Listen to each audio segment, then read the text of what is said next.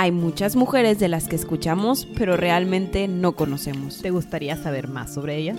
Esto es Cabronas Mal Habladas. El podcast sobre mujeres que dejaron mucho de qué hablar.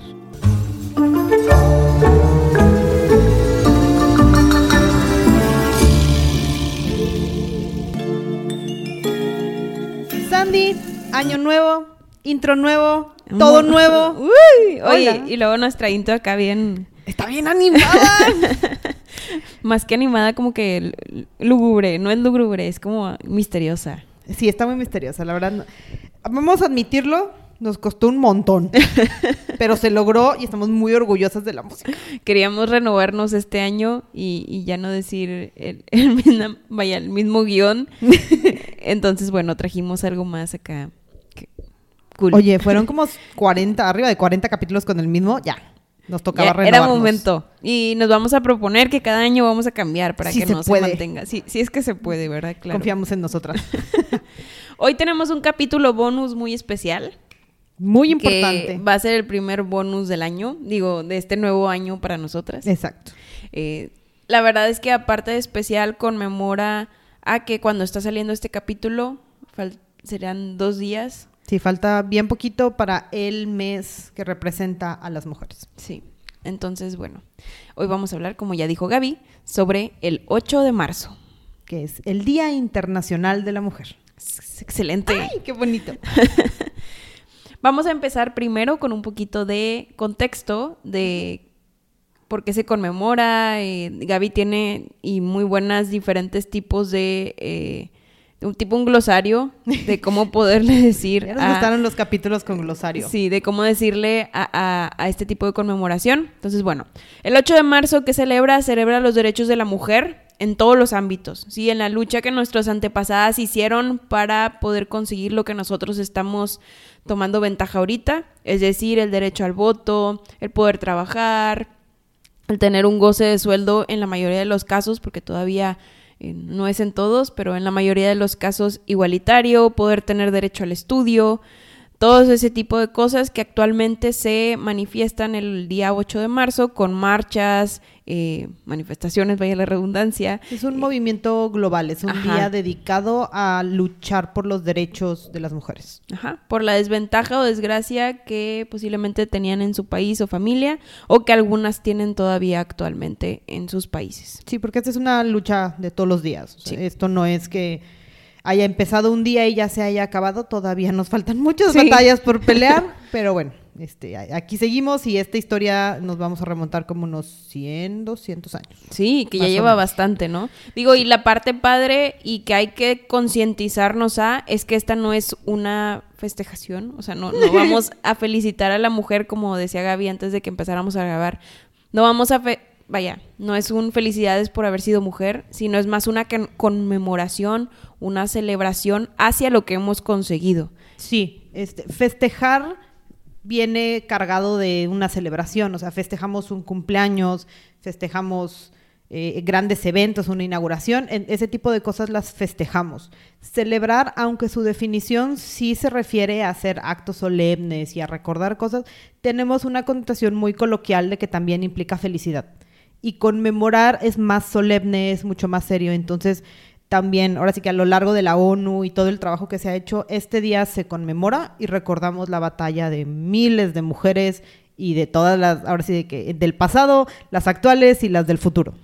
Entonces la palabra es conmemorar y sí, no buscamos felicitar a las mujeres, no sé, la idea no es darle un abrazo porque felicidades por ser mujer, es conmemorar y recordar la lucha y de aquí en adelante les contamos 200 años de historia, más o menos. La clave está, o, o lo importante es, ¿por qué el 8 de marzo? ¿Sí? Esto, como dijo Gaby, viene 100, casi 200 años atrás, Sí.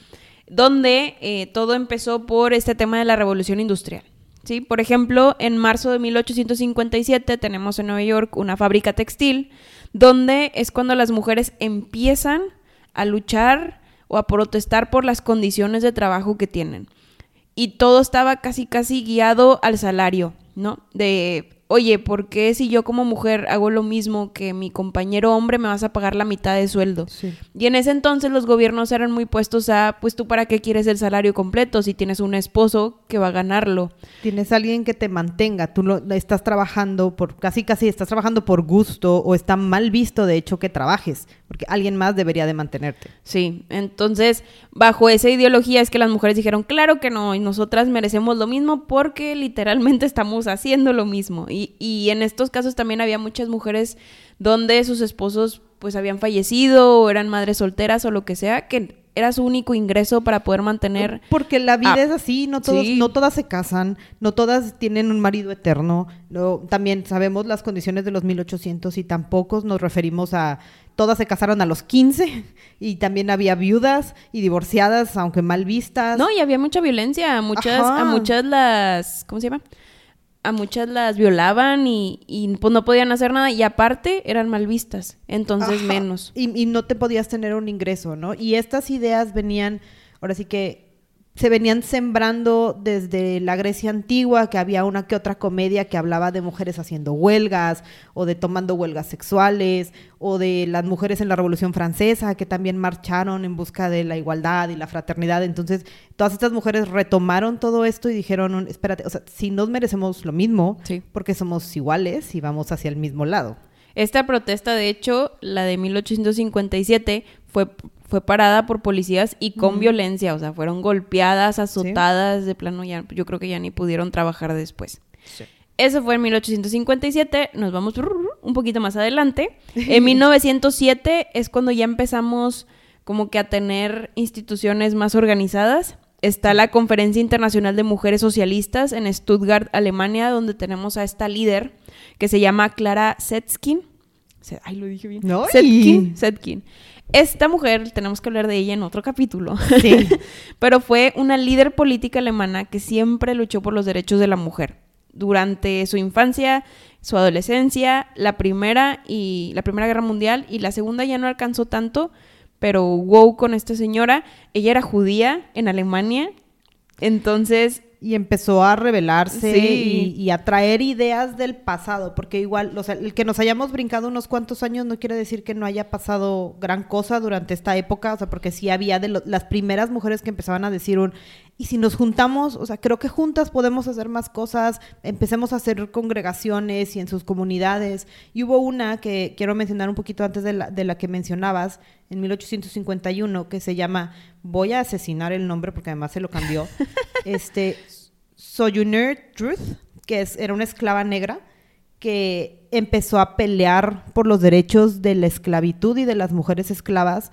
Hizo todo un discurso larguísimo diciendo de ¿acaso no soy mujer? Porque decía, yo también aro la tierra, yo también cargo, hago exactamente los mismos que los hombres. Hizo un discurso larguísimo en su iglesia. Ya cuando era una mujer libre dijo, sí, sí tuve 13 hijos, sí, sí soy mujer, pero puedo hacer exactamente las mismas cosas, sino es que algunas las puedo hacer mejor que un hombre.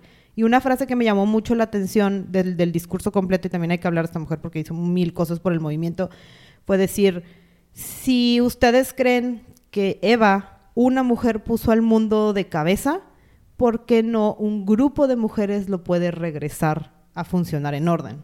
Entonces, como que empezaron a sembrar la semilla de las mujeres pueden reorganizar este asunto y empezar a luchar por sus derechos. Y de, ahí retoman las ideas todas las de en adelante, de decir, tenemos que organizarnos. Solas no se va a poder, entonces mejor, hagamos un grupo. Sí, sí, sí. Wow. Todas juntas como hermanas. En esta conferencia internacional de Alemania eh, se se hizo el primer grupo internacional de mujeres socialistas y este prosiguió varios años después, que luego recayeron en que se hiciera el Día Internacional de la Mujer, pero ahorita llegamos a esa parte. En 1909, las mujeres socialistas en Estados Unidos empezaron a conmemorar el Día Internacional de la Mujer, más que nada en Nueva York y en Chicago. Todo por este tema de la revolución industrial, lo que había sucedido en la fábrica textil. Igualmente hubo un accidente el 25 de marzo de 1911 en una fábrica de camisas en Nueva York, donde murieron 140 mujeres porque no tenían digo, nadie tenía ahí seguridad en los áreas de trabajo, pero en el área de mujeres era todavía más peligroso porque normalmente ponían a niños y a mujeres a maniobrar piezas muy pequeñas o a meterse dentro de las máquinas porque les cabían sus manos, entonces era mucho más peligroso. Sí, de hecho, justo en ese accidente, la persona de menor edad tenía 14 años.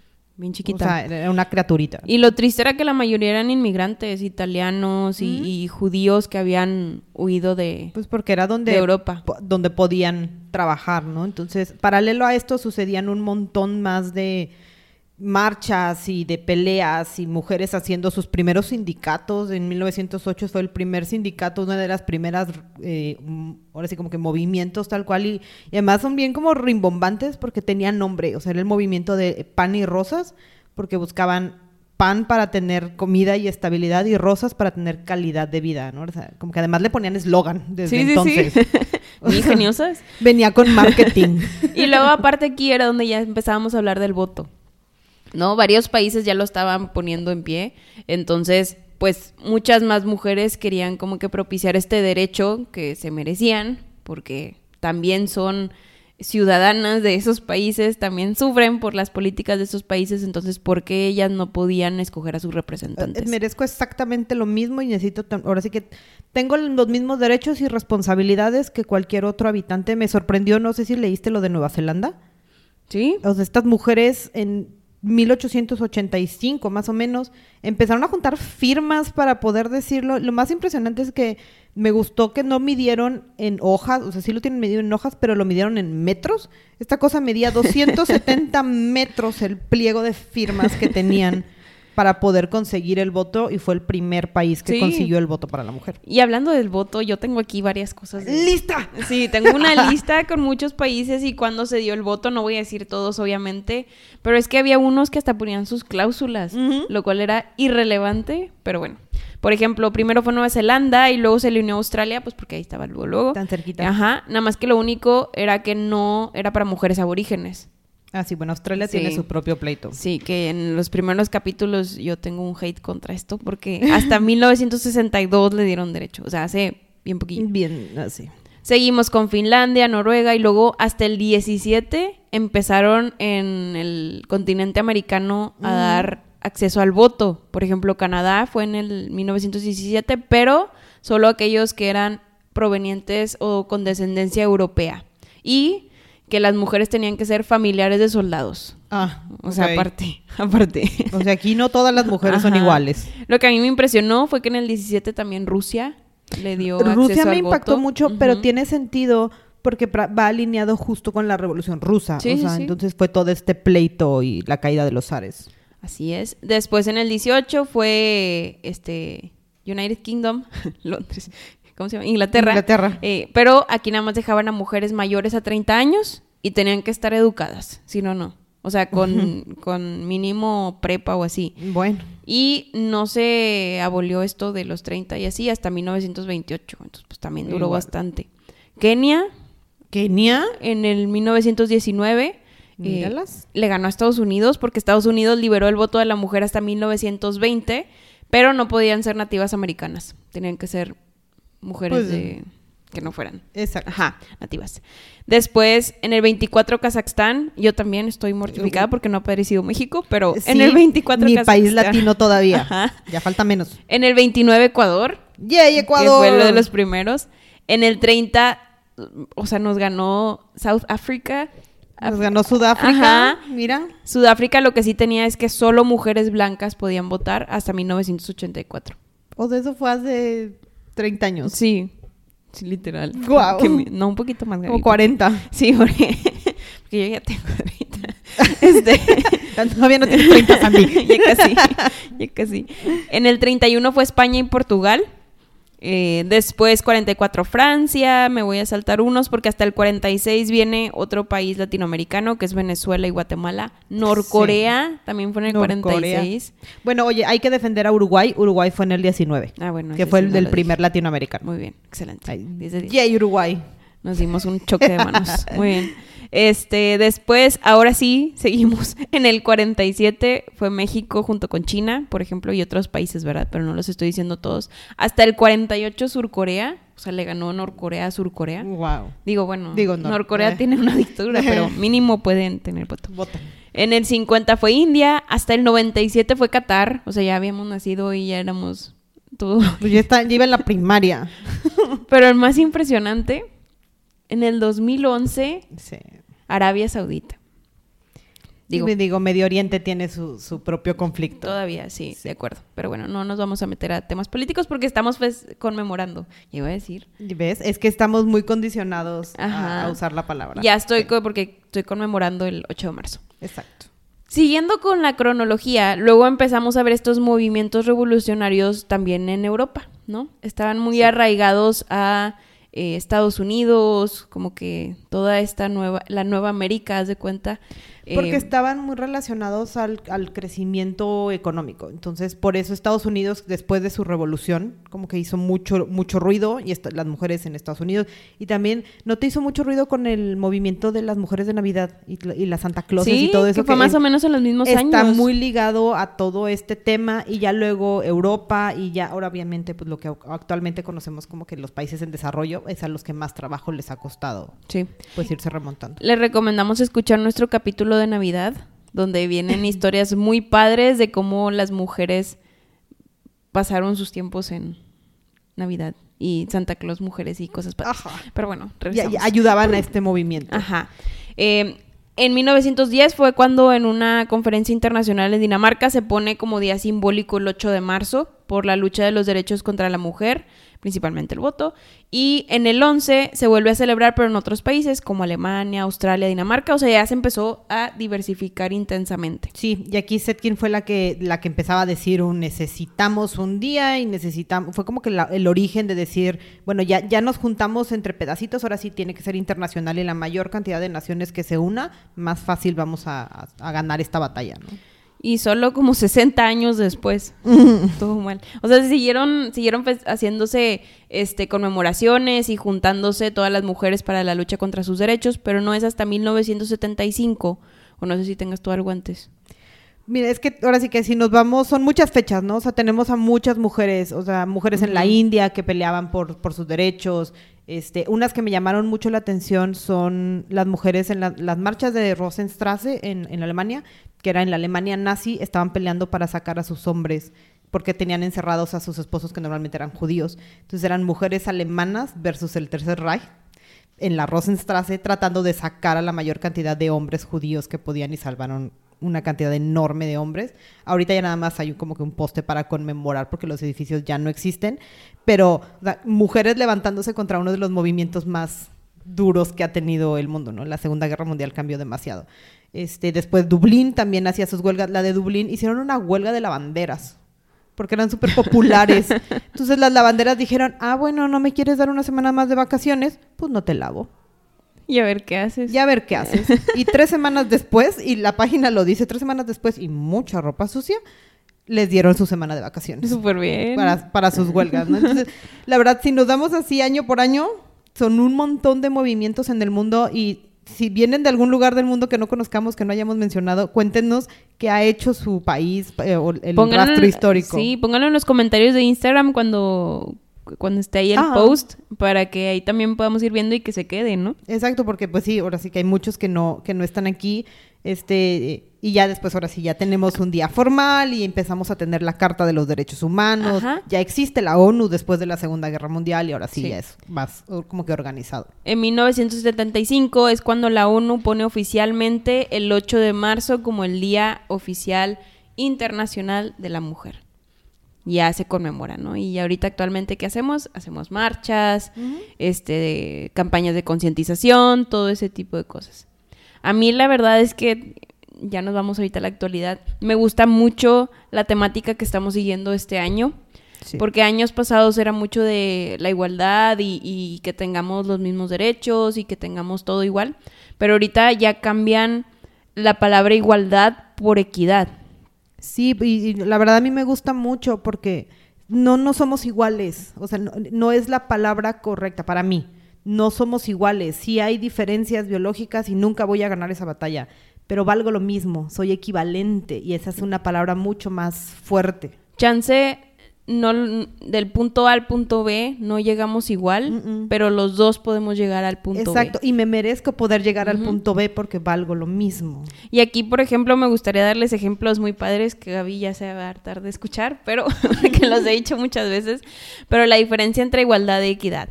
Por ejemplo, hay un, hay un, y en la página ahí oficial de la ONU del Día Internacional de la Mujer los van a poder ver. Se los ponemos el link, si no, ¿verdad? Ah, sí, porque paréntesis, ahora sí que, perdóname por interrumpirte, pero cada año se escoge un tema. Sí. O sea, desde que existe, desde los últimos 70 años, la organización escoge un tema y el año entero se dedica a tratar de motivarlo y a hacer todo, ahora sí que pláticas, promoverlo, sí, conferencias sí, sí. y realmente hacer que el mundo lo entienda, ¿no? Y este año, como dices, es la, equidad. Bueno, te ponen un ejemplo ahí que ponen a tres o cuatro personas eh, que, y les dicen, ¿no? De que estas cuatro personas tienen que llegar de punto A a punto B. Entonces, estas personas involucran a una mujer en silla de ruedas, un niño, un señor adulto que es muy alto, tú ponle un metro ochenta, y luego una, una señora de un metro cincuenta. A estas cuatro personas les dan exactamente la misma bici para moverse del punto A a punto B. Pero ahí, ¿qué está pasando? Ahí estamos promoviendo igualdad para las cuatro personas. Exacto. Pero, pero realmente todas van a batallar diferente. El niño, pues no va a alcanzar los pedales. El señor súper alto, chance la bici es muy pequeña para él. La persona en silla de ruedas ni de chiste se puede ¿Cómo se subir a a, la subir? bici. ajá. Claro. Entonces, aquí es donde ponen, oye, sí, hay que brindarles equidad a estas personas. Entonces, a la persona de silla de ruedas le das una bici específicamente para sus capacidades, no sé, una que, pueda mover con las manos. Que tenga un motor. Ajá, al niño le vas a dar una bici más pequeña, al hombre de un metro ochenta le vas a dar una bici más grande. Claro. Y ya, entonces eso ahí brindas equidad. Otro ejemplo es de un campo de béisbol, donde tienes una barda para poder ver a los jugadores. Ese, me encanta, es súper visual. Sí. Tienes a un niño pequeño, a un niño ya adolescente y a un adulto. Oye, pues el niño pequeño no va a poder ver nada por la barda.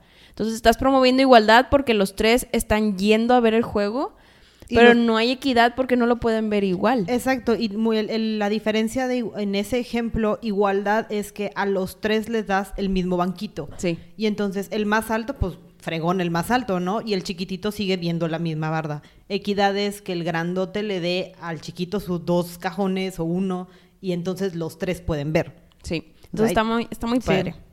Está muy padre. Perfecto. Entonces, esta lucha ya no es. Vaya. e- Este, este, este día a conmemorar ya no es solo una lucha, sino es la búsqueda para hacer una acción de inclusión. Sí. Ya mucho más grande. Como no sé si sabías, eh, eh, Gaby, pero los carros están hechos. ergo- eh, vaya, un carro es ergono- ergonómicamente correcto para un hombre, Hombre. adulto. Sí.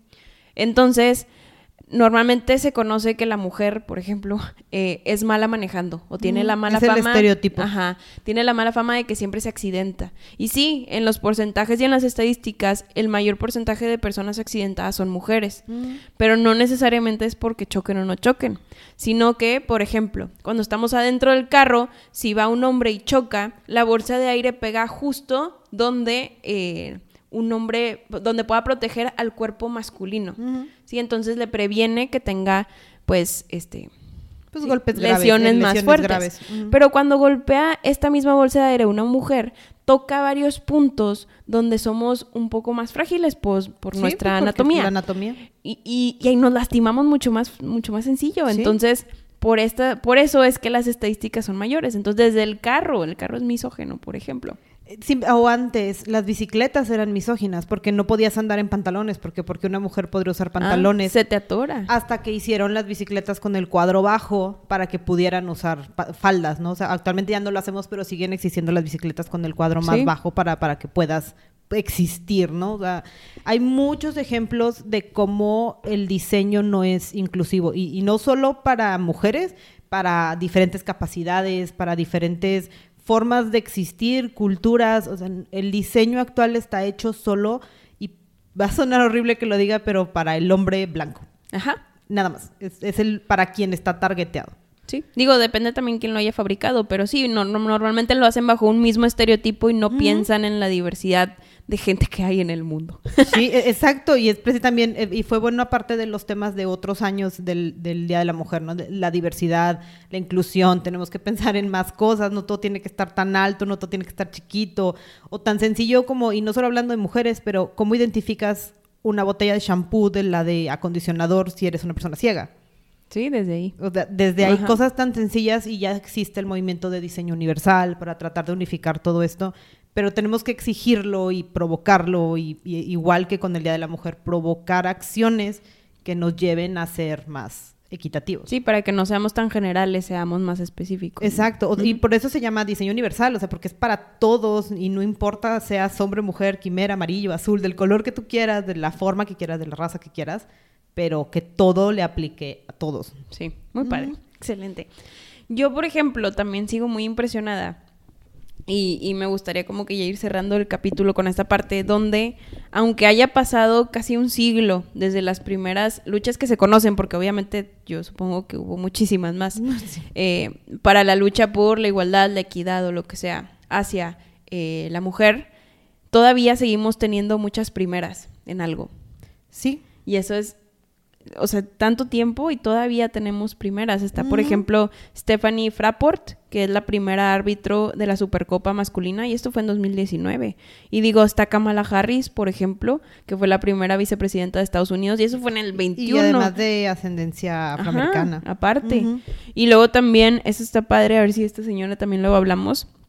Se llama Ngozi Okonjo Iweala. Iweala. Es una eco- economista nigeriana súper inteligente, tiene una historia acá muy buena y fue la primera directora general de la Organización Mundial de Comercio. Y esto apenas en 2021. Sí. Entonces, bueno, empezamos a tener varios así y es bueno que tengamos muchas primeras porque de ahí nace la segunda y la quinta y la cienava y lo que sea. Sí, porque están labrando el camino, ¿no? Ya en cultura pop es este y porque soy fan del cine, este año Michelle Yeoh es la primera mujer asiática nominada al Oscar.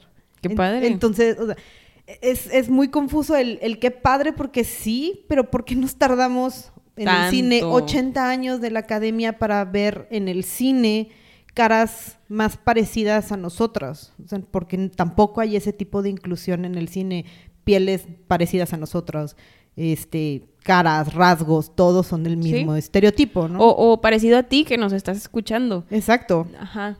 O sea, pa- parecidos a todos, y ahora sí, sí, que gente con la que nos podamos empatizar con más. quien te identifiques. Sí, o sea, exacto. o simplemente hace poquito, igual, cultura pop, Michelle Rodríguez es una comediante mexicana de talla grande que no tiene ningún problema con decirlo, es de las primeras mujeres este, grandes que salen en portada de revista. Sea, y salió hace un mes.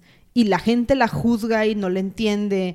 Y es como de, pues sí, hay, hay cuerpos diversos, hay imágenes Hay de diversas. todo. Lo que estamos promoviendo es que hay de todo para todos, por todos y, y, y el chiste es hacer esa, esa diversidad o esa equidad para todos. Es, es equidad para todos y sí, el movimiento de las mujeres lo pelea mucho para las mujeres porque seguimos viviendo violencia. Nuevo León y porque aquí vivimos ha sufrido mucho últimamente por el tema de violencia y las ahora sí que como dices las primeras leyes de violencia apenas se están escribiendo Sí, o en la pandemia, ¿no? Que se subió a nivel global mucha violencia familiar. E- Exacto, y siempre dirigida hacia las mujeres y, y las primeras En su leyes- mayoría.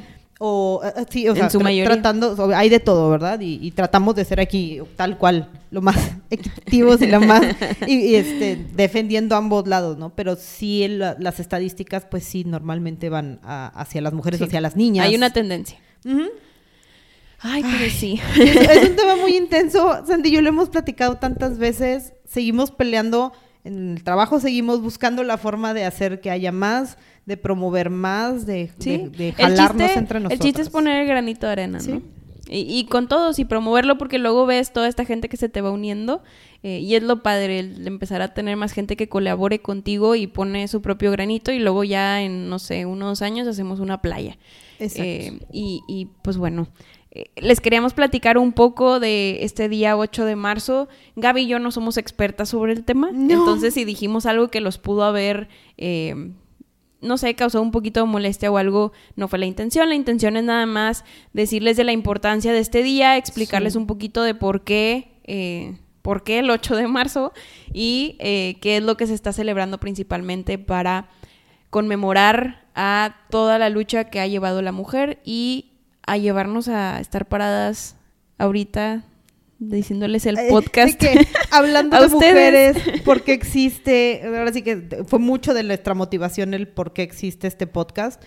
También estamos bien abiertas al diálogo. Honestamente, este tipo de temas es platicando, ¿no? Son conflictivos, sí, sí, sí. Entonces, ahora sí que ideas y todo, estamos abiertas a escucharlos y a platicar y, y Somos- también... es- Somos un ambiente seguro. Exacto, esa, esa es la intención. Y también recordarles, y es muy importante, es el Día de la Mujer y si eres hombre o te identifiques como te identifiques, también puedes ser aliado. No tienes que ser mujer para pelear esta pelea. También hay aliados y también los necesitamos. Entonces, pues también hay cómo, cómo ayudar, ¿no? O sea, Sí, porque ocupamos una, una armada exacto, es un grupo... diversa y poderosa. Es- Digo, y, y es lo padre de que este año es equidad. Exacto. Es a todos, Sí, es a todos. Ajá.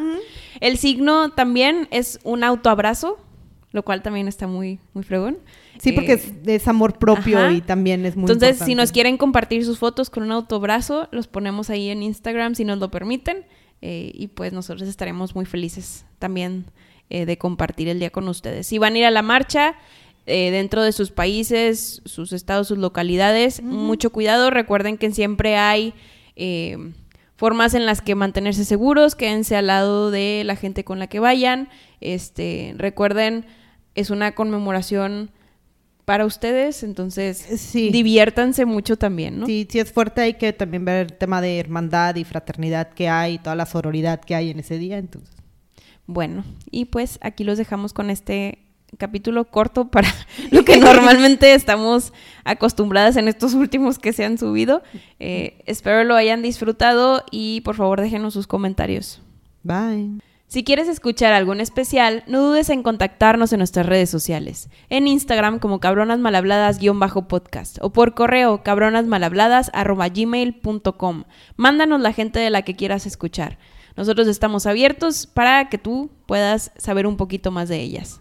Bye.